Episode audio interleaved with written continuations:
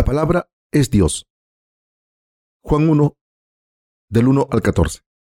En el principio era el verbo, y el verbo era con Dios, y el verbo era Dios. Este era en el principio con Dios. Todas las cosas por Él fueron hechas, y sin Él nada de lo que ha sido hecho fue hecho. En Él estaba la vida, y la vida era la luz de los hombres. La luz en las tinieblas resplandece, y las tinieblas no prevalecieron contra ella. Hubo un hombre enviado de Dios, el cual se llamaba Juan. Este vino por testimonio, para que diese testimonio de la luz, a fin de que todos creyesen por él. No era él la luz, sino para que diese testimonio de la luz, aquella luz verdadera, que alumbra a todo hombre. Venía a este mundo, en el mundo estaba, y el mundo por él fue hecho, pero el mundo no le conoció. A lo suyo vino, y los suyos no le recibieron. Mas a todos los que le recibieron, a los que creen en su nombre, les dio potestad de ser hechos hijos de Dios, los cuales no son engendrados de sangre, ni de voluntad de carne, ni de voluntad de varón, sino de Dios. Y aquel verbo fue hecho carne, y habitó entre nosotros, y vimos su gloria, gloria como del unigénito del Padre, lleno de gracia y de verdad.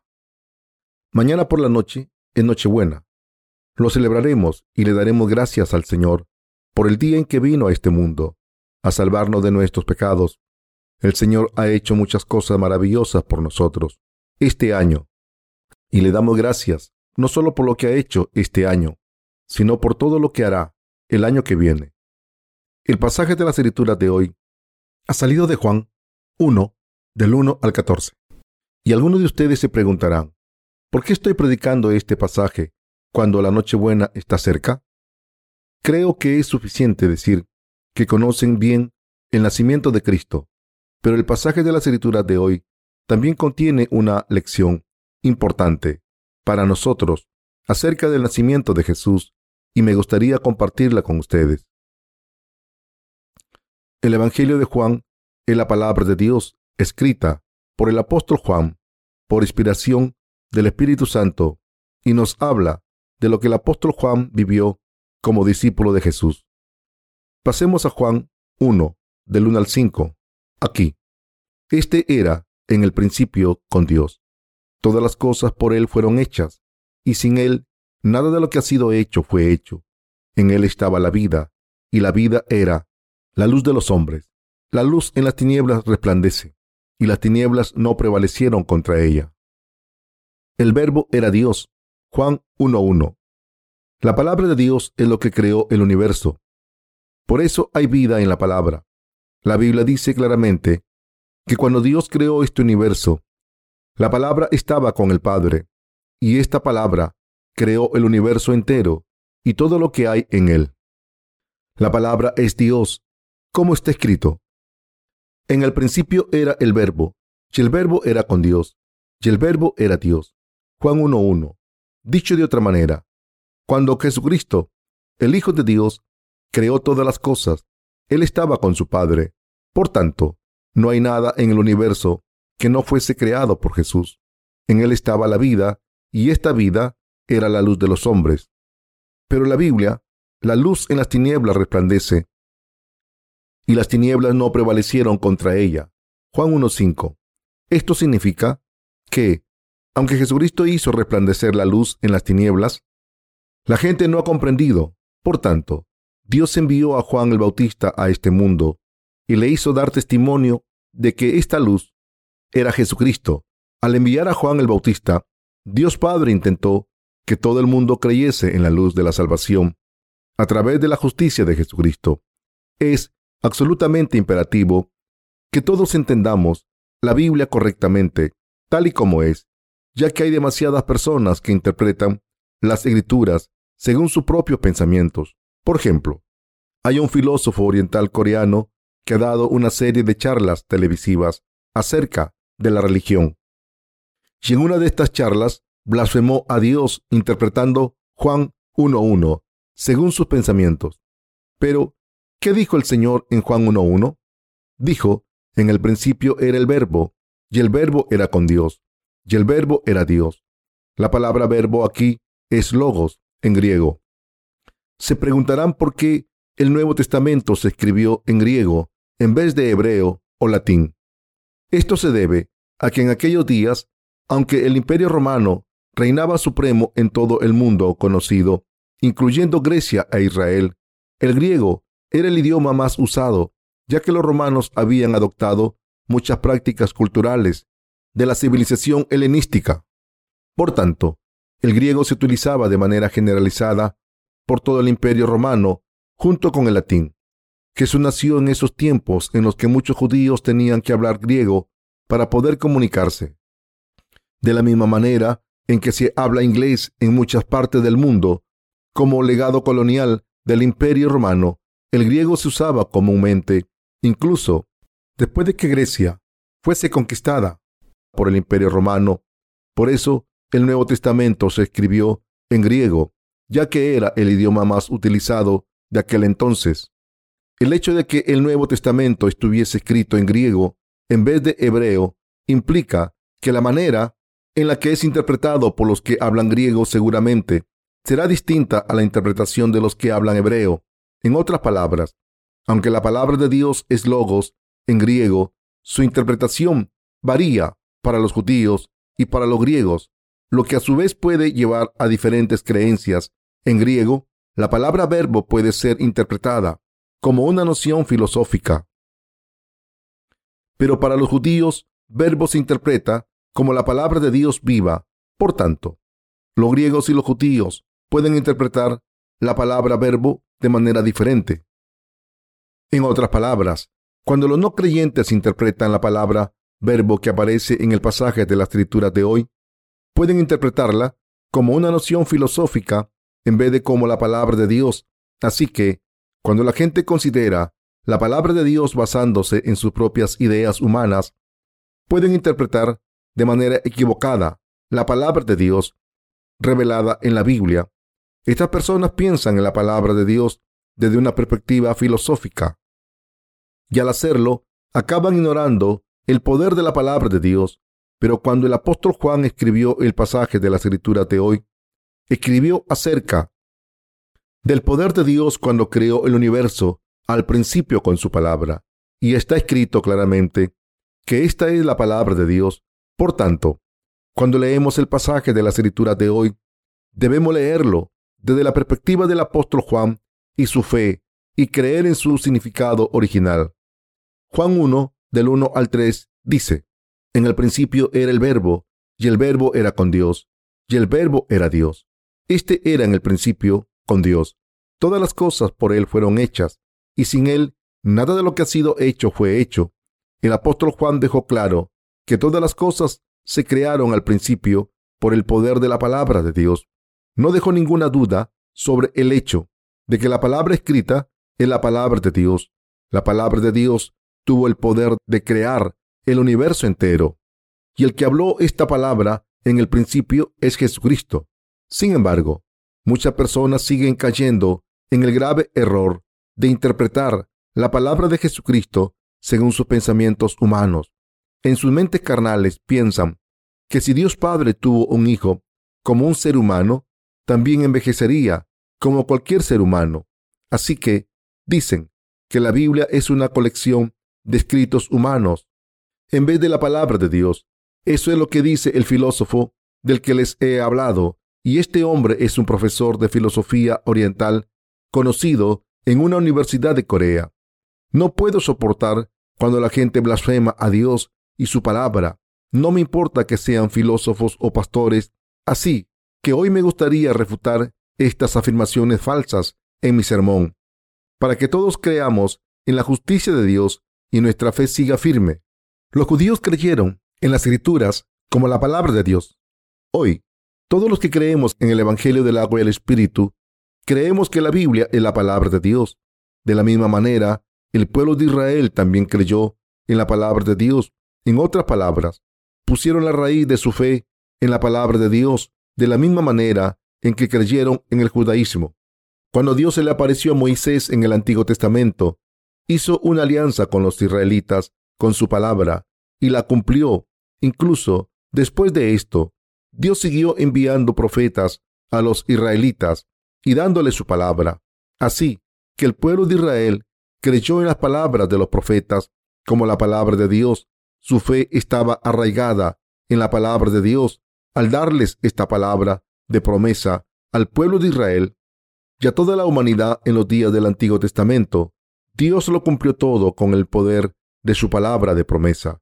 Así que la fe de los israelitas en la palabra de Dios era diferente a la fe de los gentiles porque los israelitas arraigaron su fe en su comprensión filosófica. En Corea se cree mucho en el confucianismo y sus normas culturales que exigen que se honre a los padres, se sea leal a la nación y a los amigos. Estas normas éticas prevalecen en Corea, pero la ética y las normas humanas que guían la vida diaria existen solo para establecer el comportamiento socialmente aceptable. En vez de resolver el problema de la salvación espiritual, la filosofía oriental es un producto de los pensamientos carnales. Ni siquiera funciona para el mundo moderno. Así que el confucianismo es un obstáculo difícil de superar para nuestro país. Las ideas de la gente cambian con los tiempos, pero la palabra poderosa de Dios no cambia.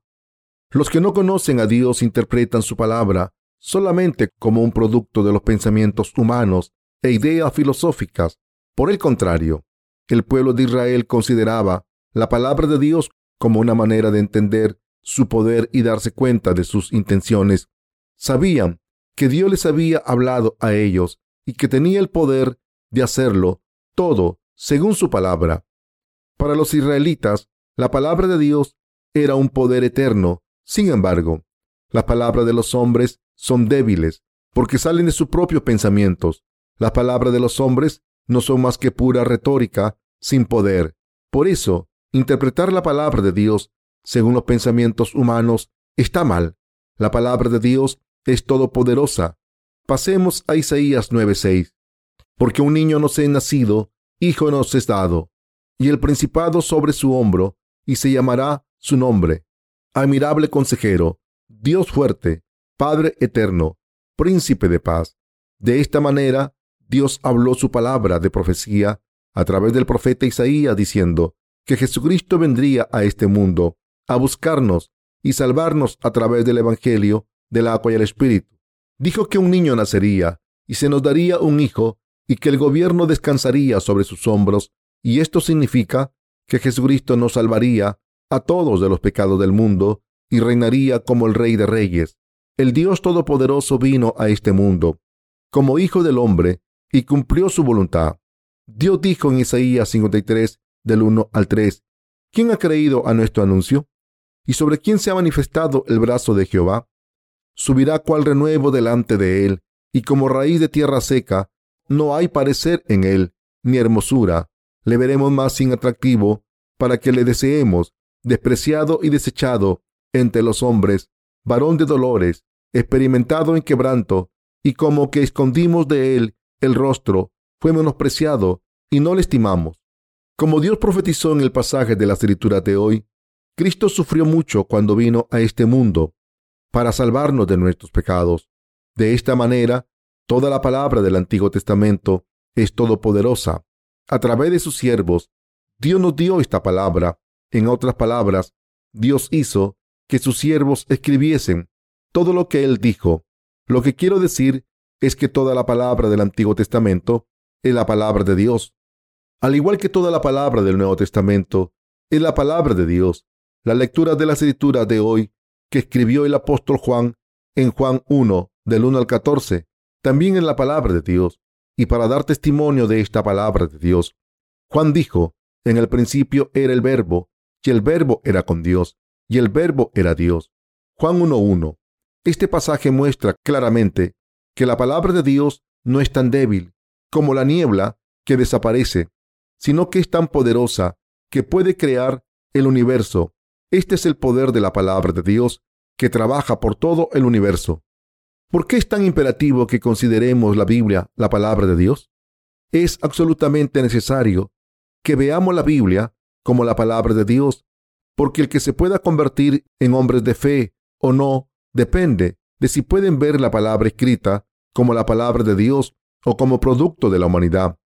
Si piensan en la palabra de Dios como un producto de la imaginación del hombre, entonces Dios les abandonará y les arrojará al fuego eterno del infierno. Juan 1.1 dice, En el principio era el verbo, y el verbo era con Dios, y el verbo era Dios. Sabemos y creemos que este pasaje es la palabra de Dios. Como toda palabra de Dios que aparece en las escrituras, es la palabra de Dios. Está viva y es todopoderosa. Todo se ha cumplido o se cumplirá según la palabra. Al creer en la palabra de Dios, podemos ver el poder de Dios. Está escrito en Juan 1 del 10 al 12. En el mundo estaba, y el mundo por él fue hecho, pero el mundo no le conoció. A lo suyo vino, y los suyos no le recibieron. Mas a todos los que le recibieron, a los que creen en su nombre, les dio potestad de ser hechos hijos de Dios, los cuales no son engendrados de sangre, ni de voluntad de carne, ni de voluntad de varón, sino de Dios. Juan 1, del 10 al 12. Aquí, él se refiere a Jesucristo. El apóstol Juan siguió diciendo, y aquel verbo fue hecho carne, y habitó entre nosotros, y vimos su gloria, gloria como del unigénito del Padre, lleno de gracia y de verdad. Juan 1.14. Como dice este pasaje, la palabra de Dios nos salvó de todos nuestros pecados al ser encarnada en la carne de un hombre, incluso antes de que Jesucristo se revelase a sí mismo como un hombre. Era el Dios de la palabra que nos habló. Dios mismo tuvo que venir a este mundo con el nombre de Jesús para salvarnos del pecado. Este Jesucristo nos ha salvado al venir a través del Evangelio del agua y el Espíritu. Al prometernos que nos salvaría con su palabra, Dios se nos ha revelado y nos ha salvado como nos prometió. Dios es el Dios de Abraham, el Dios de Isaac y el Dios de Jacob. Es decir, Dios no es el Dios de los muertos, sino de los vivos. Mateo 22, 32. Esto significa que Dios no cambia y vive para siempre. Creemos que este Dios se ha convertido en nuestro Salvador de la misma manera en que nos los prometió con su palabra, a través del sistema de sacrificios que Dios había instituido para el pueblo de Israel en el Pentateuco. Dios prometió que nos libraría de todos nuestros pecados, y así vino al mundo, encarnado en un hombre, cargó con todos los pecados de toda la raza humana sobre su cuerpo al ser bautizado y nos salvó a todos al ser crucificado hasta morir. Así, Dios nos había prometido salvarnos de todos los pecados del mundo y lo cumplió. Por eso creemos que la palabra escrita en las escrituras es la palabra de Dios. Nos hemos convertido en los israelitas espirituales que creen en esto. Por el contrario, la gente de este mundo que no conoce la palabra del Evangelio del agua y el Espíritu, no cree que la Biblia sea la palabra de Dios. Dicen que las escrituras no tienen sentido. Por ejemplo, piensan que como Jesús tiene padre y este padre tuvo un hijo, Dios envejece como cualquier ser humano. Como esta gente considera a Dios con su propio conocimiento humano, acaba creyendo que la palabra de Dios es una mentira. Así que piensan y dicen que Jesús no es más que un ser humano como los demás. Pero la verdad es que Dios nos ha salvado de todos nuestros pecados al venir a este mundo personalmente. Por tanto, la Biblia dice que Dios es todopoderoso y que ni una jota ni una tilde de la ley de Dios no pasará, aunque los cielos y la tierra desaparezcan. Así que la pregunta crucial para nosotros es si creemos o no en la palabra de Dios. Y la palabra de Dios no es simple producto de la mente humana, es divina porque Dios mismo la habló. La curiosidad intelectual es algo admirable y todos debemos estar dispuestos a aprender cuando escucho a alguien hablando de este conocimiento filosófico, escucho con atención en vez de rechazarlo. Solo cuando escucho atentamente puedo entender lo que dice esa persona. El conocimiento académico es diferente de la palabra de Dios y no es la verdad. El filósofo oriental del que les he hablado al principio de este sermón creció en una familia cristiana. De hecho, su madre es una diácona, pero irónicamente su hijo se está levantando contra la palabra de Dios, pero todas las afirmaciones de este hombre salen de los pensamientos filosóficos de otros y no de sus pensamientos humanos. Su entendimiento cambia según las modas del mundo. Sus ideas no son la verdad absoluta. Su visión no tiene poder. Sus ideas están equivocadas porque no son la verdad, por mucho que las defienda. Pero por el contrario, la palabra de Dios es todopoderosa y verdadera, y por tanto, su verdad dura para siempre. Toda la palabra de Dios se cumple tal y como es, trascendiendo el tiempo y el espacio. Esta es la razón por la que creemos en Dios y su palabra, y por eso creemos que Jesús es el Dios que creó el universo. Es absolutamente necesario que crean que Jesús es Dios. El problema es que en el cristianismo de hoy en día hay pastores que dicen creer en Jesús y no se enfrentan a sus oponentes seculares que critican la fe cristiana según su conocimiento del mundo. Esto es tan extraño que es incomprensible. Es cierto que el idioma es un producto de la cultura, pero ¿significa esto que como el Nuevo Testamento estaba escrito en griego, tiene que ser interpretado según un método secular? No, no es cierto. Aunque el Nuevo Testamento fue escrito en griego, debido a las circunstancias históricas de aquel entonces, el hecho de que la palabra de Dios fue escrita por los discípulos de Jesucristo, inspirados por el Espíritu Santo, no cambia. Por tanto, lo que Dios dijo es la palabra de Dios. Toda la palabra de Dios se cumple porque es todopoderosa. Aunque muchos filósofos hagan afirmaciones inverosímiles y alardeen de su conocimiento académico, ninguna de las ideas de estos filósofos es eterna. ¿Qué mérito tiene un ser humano que niega a creer en la palabra de Dios y su cumplimiento? Dios dio su palabra de promesa en el libro de Levíticos para salvarnos a través del Evangelio del agua y el Espíritu. Y para cumplir con cada palabra de promesa, Jesucristo vino a este mundo en el Nuevo Testamento. Fue bautizado por Juan el Bautista, murió en la cruz, se levantó de entre los muertos. Y así nos ha salvado a todos los que creemos en esta verdad de todos nuestros pecados. El Señor ha cumplido su palabra de promesa para los seres humanos. Somos salvados cuando creemos que el Señor nos ha salvado a través del Evangelio del agua y el Espíritu. Recibimos la remisión de los pecados por fe al creer que Dios prometió nuestra salvación con su palabra y nos ha salvado exactamente según su palabra. Como creemos en el Evangelio del agua y el Espíritu, no tenemos pecados en nuestros corazones. Este es el poder de la palabra de Dios. Este es el poder de los que creen en la palabra de Dios.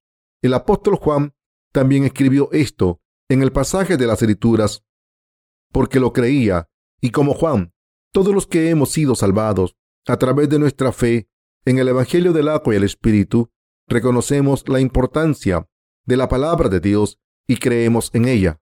Y por eso debemos ser salvados de nuestros pecados. El Evangelio del agua y el Espíritu es la palabra de Dios. Nuestra salvación del pecado no fue cumplida por las palabras de los hombres, sino por la palabra de Dios. El poder de Dios se encuentra en su palabra, pero los argumentos de los que no creen y sus pensamientos filosóficos no tienen poder alguno, y podemos ver esto fácilmente si examinamos sus afirmaciones, aunque sea un poco. El filósofo oriental del que les he hablado dice que Juan el Bautista era un esceno. También dice que Jesús era un discípulo de Juan el Bautista. Claramente este hombre no ha debido leer la Biblia ni una vez. Para ser un erudito, no tiene conocimiento básico. ¿Quién tiene razón entonces? ¿Tiene razón este filósofo cuando dice que la Biblia es un producto del pensamiento humano? ¿O tenemos nosotros razón en creer que las escrituras son la palabra de Dios? Por supuesto que tenemos razón en creer que todas las palabras de Dios son todopoderosas y que se cumplirán tal y como son. ¿Es la palabra de Dios como cualquier pensamiento humano? ¿Es la palabra de Dios débil como todas las ideas humanas? No. La palabra de Dios no se evapora y su poder nunca desaparece. La palabra de Dios y su poder nunca desaparecen. Por eso creemos en la palabra de Dios. Por eso confesamos que Jesús es nuestro Dios y por eso estamos bendecidos. Porque esta confesión nuestra está fundada en el Evangelio del agua y el Espíritu. Jesús es Dios. ¿Creen que todo el universo y todo lo que hay en él fue creado por Jesucristo. Jesucristo es Dios mismo, pero este Dios tuvo tanta compasión por nosotros que vino personalmente a este mundo durante un tiempo corto como Salvador de la raza humana, y por eso su nombre es Jesucristo. El nombre de Jesús significa Salvador, y el nombre de Cristo significa que nos ha salvado de todos los pecados. ¿Y ustedes también creen así? ¿Hay alguien que todavía piense que esta palabra que estoy predicando es incorrecta? Si piensan que estoy equivocado, deben decírmelo claramente. Si hay algo que yo no sepa, admitiré mi ignorancia. La gente de este mundo no entiende el pasaje de la escritura de hoy y solo leen sus letras negras sobre fondo blanco e incluso los pastores dicen a ciegas que Jesucristo nos ha salvado al sacrificarse en este mundo, pero sin explicar exactamente cómo y por qué. La fe de muchas personas está construida sobre sus emociones. No tienen el Evangelio del agua y el Espíritu.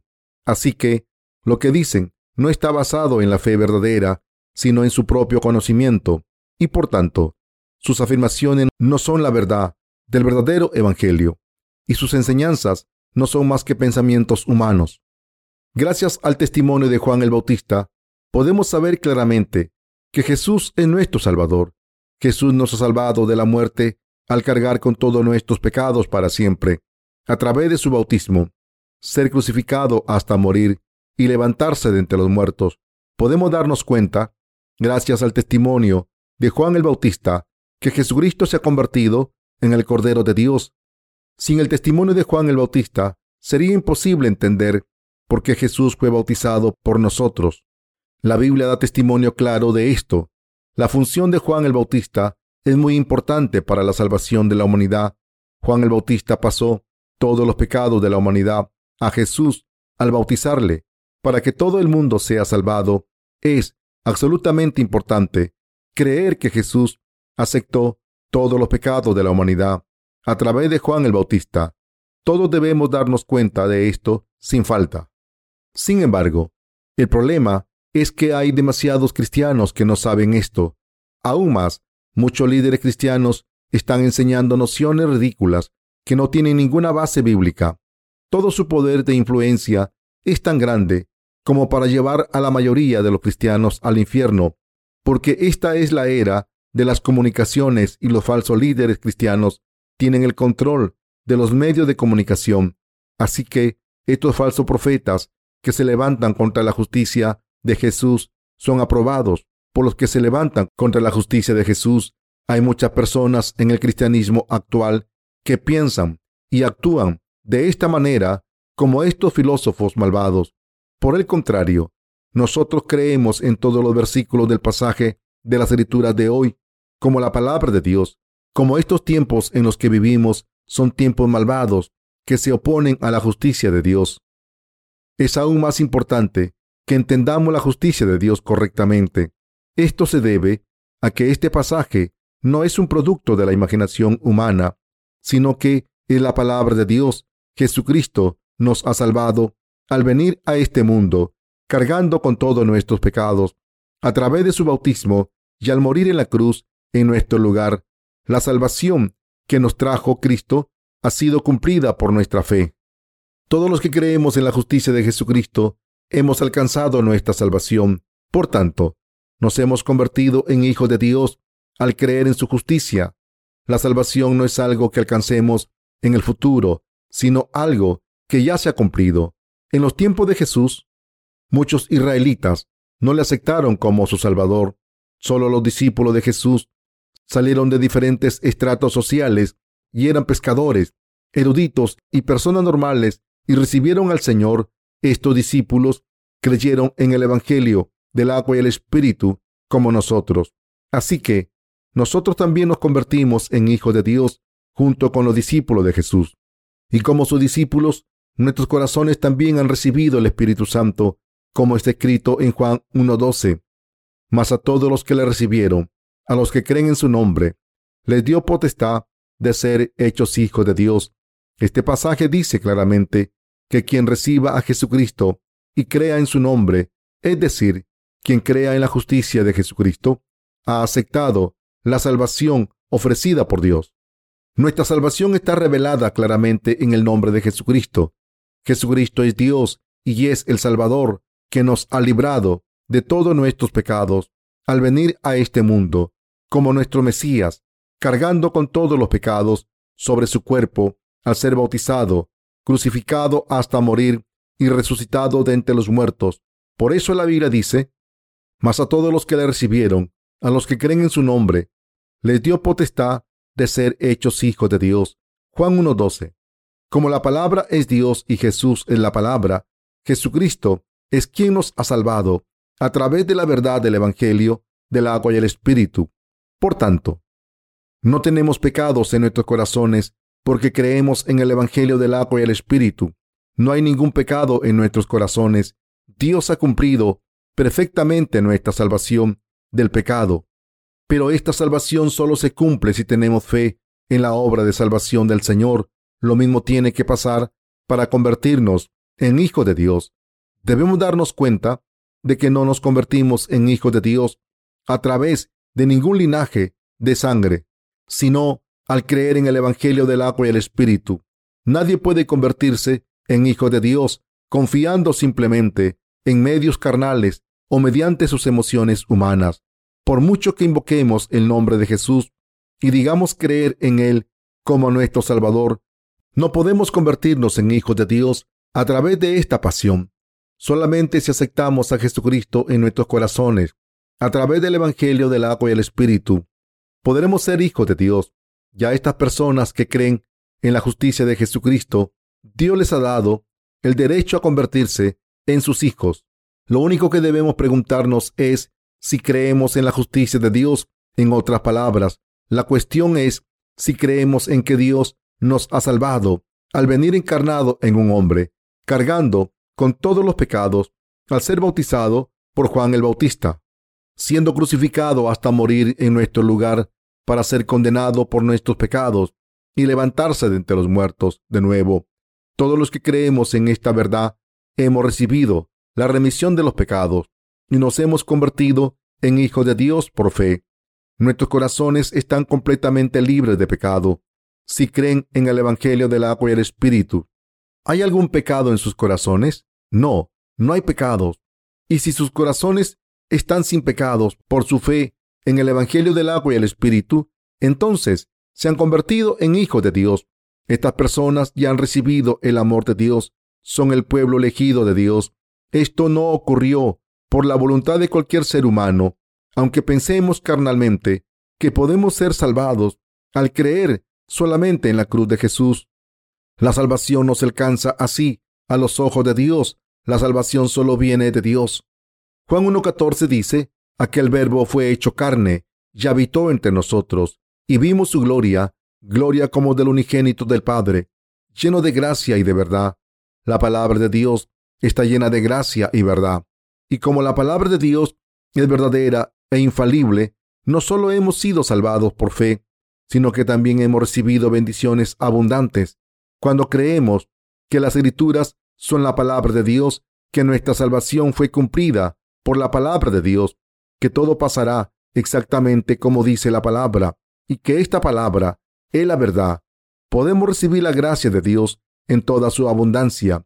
Este es el mensaje clave del pasaje de las escrituras de hoy.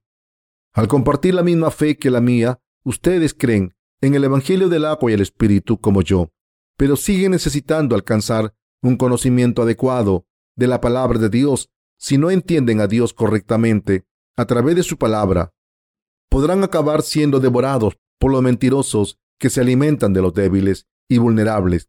Estos mentirosos niegan la divinidad de Jesús y dicen que era un mero ser humano. Algunos incluso dicen que Jesús se casó con María Magdalena y tuvo muchos hijos, y que María tuvo a los hijos de Jesús en Francia, y sus descendientes formaron la nobleza francesa. Estas personas que hacen estas afirmaciones tan inverosímiles insisten en sus argumentos basándose en sus pensamientos humanos en vez de en la palabra de Dios.